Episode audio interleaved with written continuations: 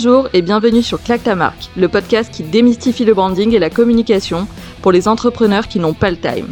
Je suis Morgane Tubiana et ma mission, c'est d'accompagner les entrepreneurs qui visent la réussite high level dans la création d'une image de marque à la hauteur de leurs ambitions.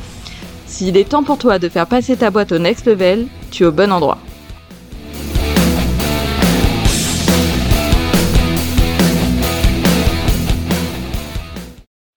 Hello à tous, dans ce premier épisode de Claque ta marque, je t'explique ce qu'est le branding et à quoi ça sert. Ici, pas de blabla, pas de bullshit, juste l'essentiel. Le branding, c'est un mot que tu as souvent dû entendre si tu es entrepreneur ou que tu t'intéresses aux marques. C'est un mot un petit peu fourre-tout qu'on utilise à tort et à travers pour parfois désigner un logo ou un design de packaging. Sauf que le branding, ce n'est pas vraiment ça. Un branding réussi, c'est surtout une arme redoutable pour pricer plus haut et gagner des parts de marché. Et ça, avec un simple logo ou un packaging, ça va être vraiment difficile. Alors c'est quoi le branding?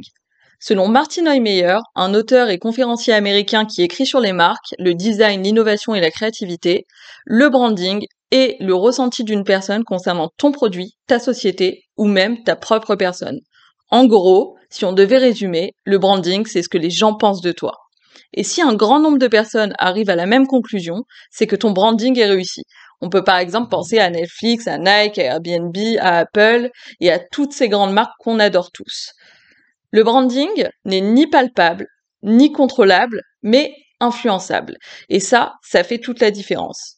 Il implique de créer des structures mentales comme des souvenirs ou des croyances qui feront en sorte qu'à terme, tes clients potentiels te choisissent toi plutôt que tes concurrents. Le branding, c'est une stratégie long terme, mais ça permet d'éliminer toute concurrence. Alors quand ça paye, ça paye sévère.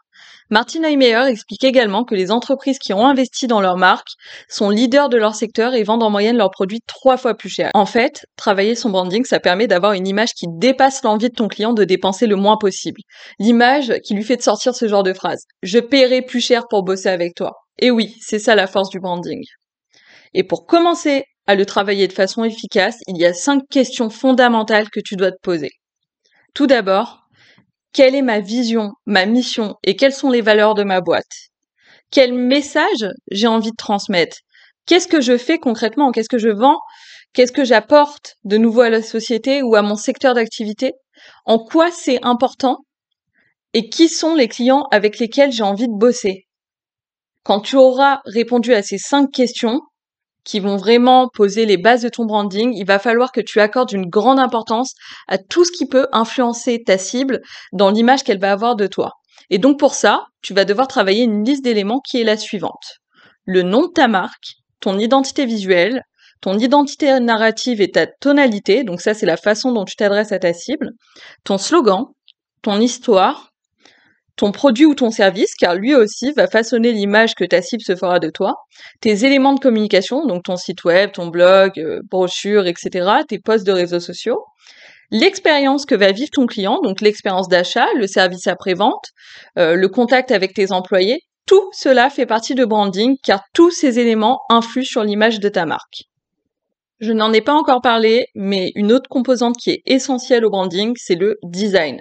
Alors tu me diras pourquoi mêler business et design Tout d'abord parce que le design suscite des émotions fortes chez les gens et qui dit émotion dit achat. Ensuite, aujourd'hui, nous sommes dans une économie de personnalisation de masse, ce qui fait que nous avons accès à une multitude de produits et que nous sommes sans cesse submergés d'informations partout et tout le temps. Donc, nos choix se basent plutôt sur des choses émotionnelles que rationnelles. Le qui et le pourquoi sont devenus plus importants que le quoi. Donc même si les caractéristiques d'un produit sont toujours importantes pour les gens, la marque et ce qu'elle dégage est devenue encore plus importante. Par exemple, la marque Apple. On s'identifie à elle, on fait confiance à la qualité de ses produits, à sa facilité d'utilisation, à son design. On aime faire partie de cette grande communauté d'ambassadeurs de la marque. Le degré de confiance de ta cible en toi ou ton produit est donc essentiel. Il va déterminer si elle va acheter chez toi ou chez ton concurrent.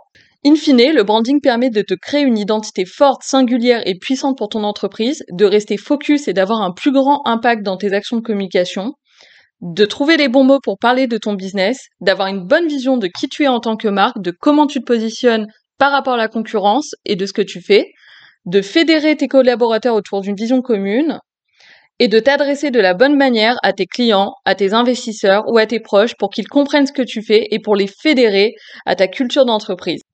Pour conclure, le branding, c'est la base pour aller dans la bonne direction. Merci d'avoir écouté ce podcast. Et si t'as kiffé, n'hésite pas à t'abonner et à laisser un avis sur Apple Podcast ou Spotify.